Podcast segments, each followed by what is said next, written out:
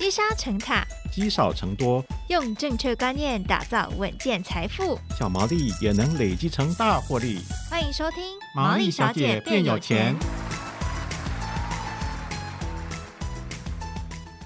Hello，大家好，欢迎收听《毛利小姐变有钱》，我是佩服，我是笑鱼。哦，很久没有跟大家聊聊 ETF 了。刚好前一阵子呢，新闻在讨论说要建立这个月月领配息的 ETF 组合，嗯、加上高股息元老零零五六，好像听说改成季配息了。没错，那未来除息的月份要定在一月、四月、七月跟十月。高股息似乎就开始受到投资人的关注了。对，其实讲到零零五六呢，就一定要提一下零零八七八，因为之前零零五六还是年配息嘛，那现在呢，这两档都是季配息了。那投资人要怎么选呢？好，马上来欢迎我们今天的来宾，是《金周刊》专栏作者，同时也是众英财富投资长陈维泰老师来到节目当中跟大家分享。老师好，老师好，嗨，佩服好，孝瑜好。好，老师啊，我想问一下，因为最近就是传出这个消息说零零五六即将要改成季配息了哈，那它的机制呢就变得跟它的对手，我们称为对手啊 零零八七八非常类似。那老师能不能跟我们简单说明一下，就是这两档 ETF 它最大的差别是什么呢？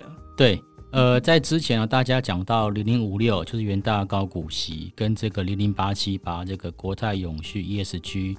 呃，这两档这个高股息 ETF 最大差别，大家就会直觉提到，就是说啊，一个是年配息啦，一个是季配息。嗯，可是呢，在呃零零五六改为季配息之后啊，大家在这个表面上面来看啊。好像觉得这两档这个 ETF 相差不多了，是。但如果说仔细去看呢，还是有一些不同的地方哈。首先，呃，在选股逻辑的部分呢，他们两个就有蛮大的不同了。嗯，呃，首先呢，元大高股息呢，它是在预测呃未来一年股利率最高的五十档个股，嗯，好五十档个股。可是呢，零零八七八呢，它是去特别去挑选，就是呃市值大于七亿美金。然后呢，它的一个股利分数排名在前三十档的一个个股，嗯，好、哦，所以他们的选股逻辑是有一点差别的，而且他们的档数哦，原本零零五六也是从呃三十档，后来改为五十档，哦，所以在这个选股的部分会有第一次的一个差别。股利分数跟股利利率是一样的吗？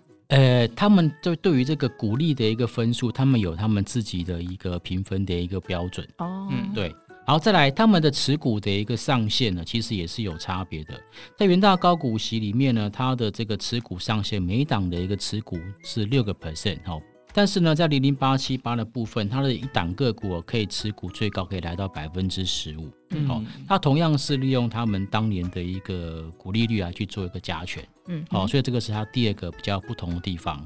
那再来就是它除息月份也有不同。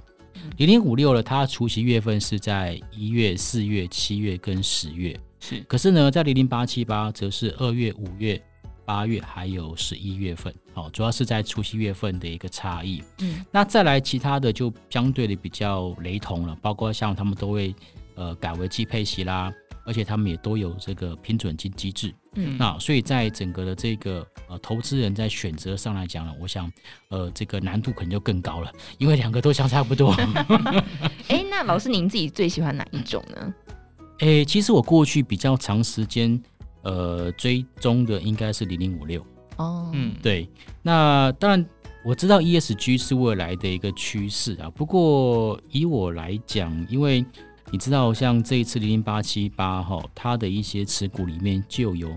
一部分呢是这个金融股。嗯，那金融股呢，它在这个今年的配息的数字啊，其实并没有很多。对，所以就让这个零零八七八在今年的整个这个全年的一个呃股利率的部分啊，似乎就较原先大家所预期的还要低一点点。嗯，那这没有办法，因为呃他们在选股逻辑上面来讲，这个金融股就不会被剔除掉。哦，原来如此。对，所以呃，反而相对一些新的呃 ETF 高股息的部分，他们在今年年初呃就有把这个手中的金融股去把它换掉，所以最近才会出现到大家有看到说有某些这个高股息 ETF，它的全年的一个这个报酬率啊，嗯、可能会有十 percent 甚至有十一 percent 这样子的一个数字出来。哦，对。不过我们刚刚有提到，就是说像零零五六跟零零八七八在做比较的时候，大家有没有觉得像双胞胎，然后比较被妈妈呃姐姐好还是妹妹好，还是哥哥好还是弟弟好的感觉。是，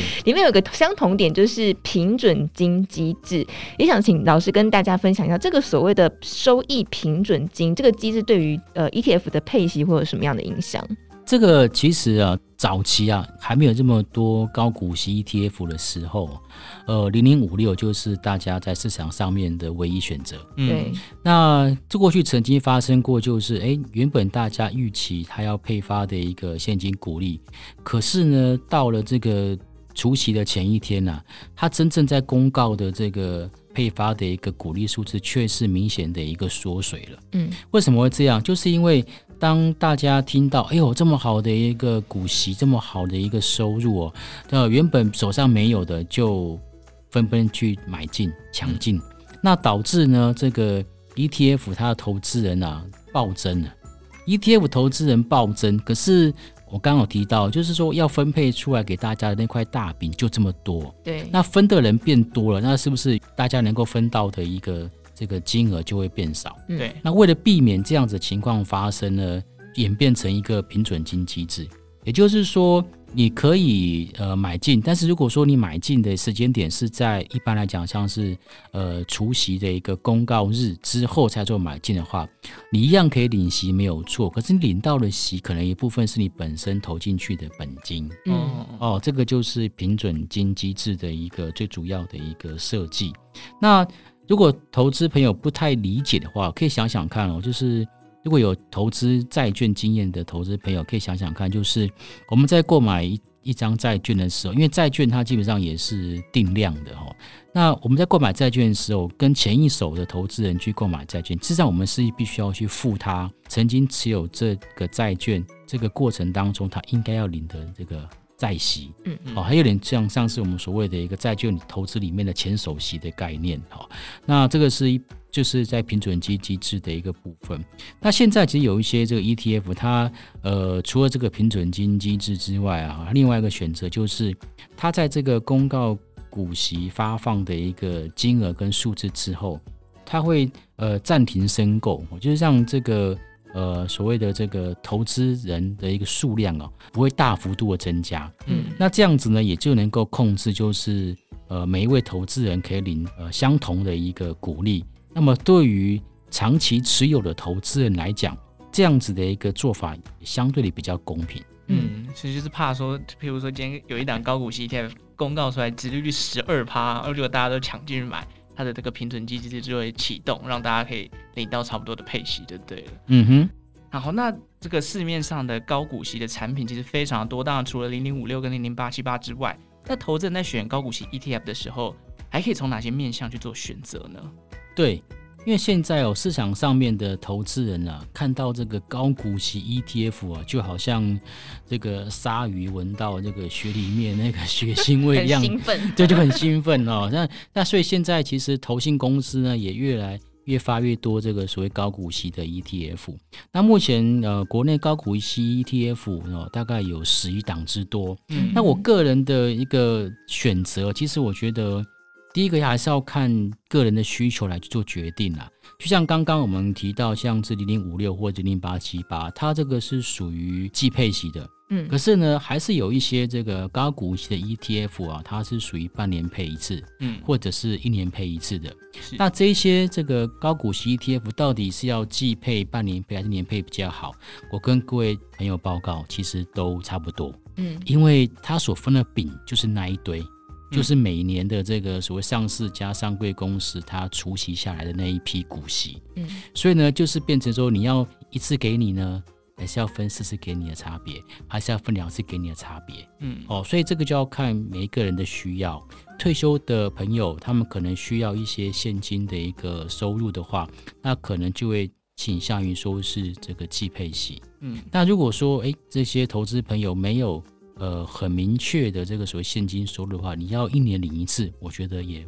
无伤大雅。嗯，对，这个是在个人需求的部分。那当然，除了个人需求之外，当然我们挑这个 ETF 还是要挑好的嘛。对，就像我们今天去水果摊买水果一样，一整批的一个苹果，我们总是会拿起来看一看。哦，至少不要挑到烂苹果哈。对，所以还是要从这个他们的绩效来去做一个比较。但是绩效的比较要记得哦，要跟同类型的相比较，我不能够拿这个高股息的 ETF 的绩效去跟这种属于主题式的 ETF 的绩效去做相比，因为他们彼此的本质就不一样了，所以没有办法拿来去做一个比较的。好，然后再来就是呃净值偏误的观察。事实上呢，我们知道说 ETF 他们都是在追踪指数嘛，嗯，可是有时候呢，这 ETF 的这个指数啊，跟他们的一个净值的一个表现啊，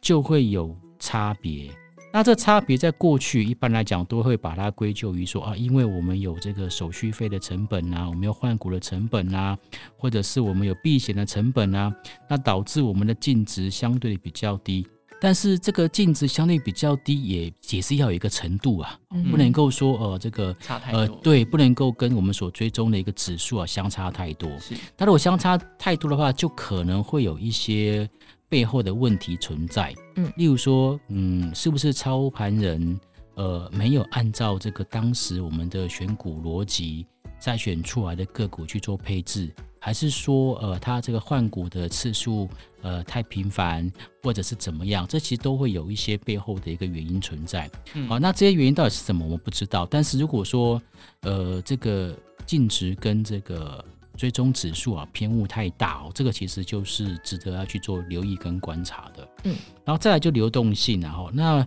诶，其实这些高股息 ETF 跟各位报告，这个流动性说真的也差蛮大的哈。有些一天呢，这个流动性可以有呃三四千张，甚至有可能接近一万张。对。可是有一些的 ETF 可能一天大概就几百张。嗯。那对于一些如果说是呃定存组，当然可能没有什么大的差别。可是如果说你临时需要变卖，就是有现金需求，嗯、你想要把这个 ETF 去做一个出脱，也必须要比较好出脱啦。所以流动性的考量也是我个人会去特别观察的一个条件。嗯。所以就有四个，就是从你的个人需求，然后这个同类型的 ETF 要相比，然后从这个净值偏误跟流动量去比较。是哦，好，那老师我想问一下，因为刚刚这一开始前面有提到这个网络近期很流行说啊，我们来组一个月月配息的 ETF 组合。如果投资人想要组成这样的这个呃 ETF 的组合的话，可以留意哪几档 ETF 呢？嗯，好。季配息的 ETF 哦大概就会分成三组了哈，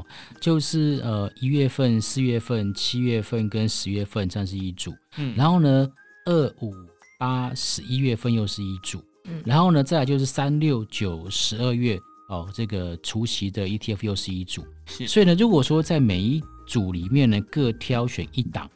那这样子我们就有三档 ETF 嘛，对，而这三档 ETF 呢它就。包括了一二三四五六七八九十十一十二，十二月十二个月，它都能够领到这个股息。嗯，那在目前呢，在高股息 ETF 里面哦，能够在呃一四七十月份去做配息的，就是一档，就元大高股息。哦，唯一一档。对，所以元大高股息可以说是。如果是要用季配息来去做选择的 ETF 的话，我觉得这个元大高股息可以说是一个标准的配备。嗯，那二五八十一月份呢，其实就相对比较多。那包括像是国泰永续 ESG 就零零八七八，嗯，然后富邦特选高股息哦，这个部分就是零零九零零，这个是属于二五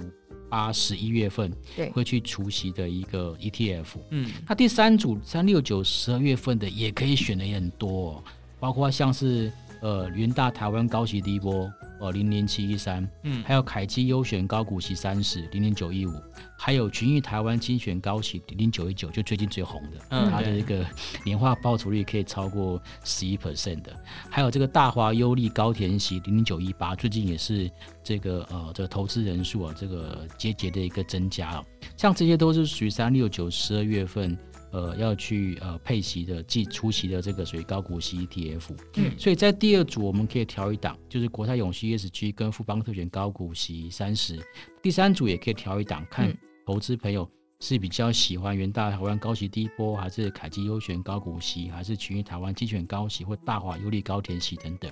那像这些基本上就会有。刚刚所提到的，有一些是有平准基金制的，有些是没有平准金机制的。嗯，好，那如果说是考虑平准基金制的话，那当然就是刚刚提到零零五六啦，零零八七八，这都是有平准金机制的。那第三组像是三六九十二月份，这个就是呃，可以从零零七一三，就是云大台湾高息低波，还有这个凯基优选高股息零零九一五，再加上这个群益台湾精选高息零零九一九，这三档里面去挑选一档。来去这个呃组建我们所谓的月月配的一个高股息 ETF 是嗯，所以投资人不用再去，很多人投资人会想说，我到底要买零零五六还是零零八七八呢？不用烦恼，就是一次买就对，两个都 一起定期定额。对对，刚刚老师马上说要定期定额，其实就是因为很多投资人听到就会觉得很开心嘛，想说哇，每个月都多一份收入，没错，对不对？好，但是有没有什么眉角是我们要特别留意的呢？是啊，其实。呃，我曾经跟几个 ETF 的一个操盘人呃交流过啊。事实上，在这种所谓高股息 ETF，其实大家可以去仔细看一下他们的成分股，基本上都是一些就是呃市场上面就是获利状况比较好的一些指标股。嗯，哦，因为很正常嘛，因为他们要么就是从这个呃台湾五十家中型一百，或者是市值前三百大的这个公司去做挑选，挑选他们呃。股息发放比较高的这个个股，所以很容易就挑选到重复度相对比较高的个股。嗯，那这些个股基本上他们的获利数字的好与坏，都跟总体经济景气循环有很大的一个关系。哦，所以我个人认为说，进场的 timing 点是很重要的。嗯哦，如果说我们进场的 timing 点是景气循环的一个谷底的时候。那等到景气如预期的一个翻扬，那我们这一笔的投资很可能的报酬率就远远大于我们的预期。嗯，但如果说我们是在这个景气的高峰呃才去做介入的话，那这个时候呢，虽然说是高股息啊 ETF，但是它也很有可能呃这个在股价的一个波动上啊，可能就把我们每年的这个股息。就把它吃掉了，对，哦，所以我觉得第一个就是总体经济的循环这一块，可能要稍微呃去做个留意。所以刚刚才说啊，如果说对总体经济循环不是这么的有把握的话，那那就不妨呢，我们就定期定额，嗯，哦，就少量的去定期定额。那当景气呃在呃衰退过程的时候呢，那呃买进的这个这个呃金额可能可以呃减少一点点。然后，当景气落底要开始复苏的时候，我们可以再多买一点。好，这个是在总体经济循环的考量。第二个就是，我觉得这个是每个人都会面临到的问题，就是投资的心态。嗯，通常我们在做一件事情的时候，往往都是因为冲动。嗯，就是，例如说买衣服啊、买鞋子，都是哇，第一眼看到好喜欢就买了。对。可是买完之后，发现鞋柜已经放不下。嗯、对，对，所以呃，万事起头难啊，这个做投资也是一样啊，就是一开始可能大家一一股脑的这个这个热情，可是往往这个定期定额扣了呃六个月、八个月，你还觉得还可以撑下去。可是说真的啦，等到超过第一年、第二年，你还愿意再扣下去吗？诶，这就不一定，因为。当你看到你的这个账单，哎，可能跟你原先所想的，或是跟这个网红名嘴所讲的不太一样的时候，你就会开始怀疑自己还要不要再继续扣下去，对不对哦？所以通常个人坚第二年要坚持下去的这个难度会变得比较高，我是个人的心态哈。然后还有就是要时时去留意这手中 ETF 绩效的比较，因为就像我们刚刚所说，其实有些 ETF 他们的有一些所谓的一个。呃，净值上面的偏误啊，或者是说，诶、欸，跟同类型的 ETF 比较的时候，呃，他们的这个嗯绩效就会相对比较落后。那这一类的 ETF 它到底发生什么问题？这可能就是要去做一个探究。嗯，好、哦，那探究完之后，诶、欸，如果真的觉得这个问题、欸、好像以后都会是问题哦，那我们可能就要呃适时的去做一点，就是持股方面的一个调整，就是换到一些就是表现比较稳定的。ETF，比如说下跌过程当中，它总是跌得比别人多，然后反弹弹得比别人慢啊，这个可能就是有点问题，那我可能就要去换一些就是符合我们需求，例如说它的波动率比较小，嗯，那这样子可能我们长期投资下来可能也会比较安心哦，类似这样子的一个考虑。嗯，哦，今天老师从这个整个月月配的组合高股息讲了琳琅满目很多档，那当然。研究的部分就大概还是要交给大家去做，就像刚刚老师讲，可以稍微去了解一下这个高股息的持股成分，再来是整个总体经济的循环哦。诶，大家不知道有没有看到新闻，就说诶，今年第二季有望落底哦，这就给大家一个讯号，但是不是呢？大家就还是要持续的观察。再来就是定期定额可不可以维持这个事情，也是非常考验大家对于这个股票的持有度跟掌握度啊。如果你的掌握度不高，可能到最后 ETF 开始下跌的时候，你就会开始怀疑，啊，我是不是买错值等等的哦。所以大家还是要时时的留意自己 ETF 当中的绩效啦。好，那我们今天非常谢谢陈文泰老师带来的分享，谢谢老师，谢谢大家。好，那希望大家在这个投资高股息 ETF 上面可以找到自己最适合的方法。那感谢大家收听毛利小姐变有钱哦。如果任何投资理财的问题，欢迎留言告诉我们，也可以加入我们的 Discord 群组跟我们一起讨论哦。那我们就下次再见，拜拜，拜拜。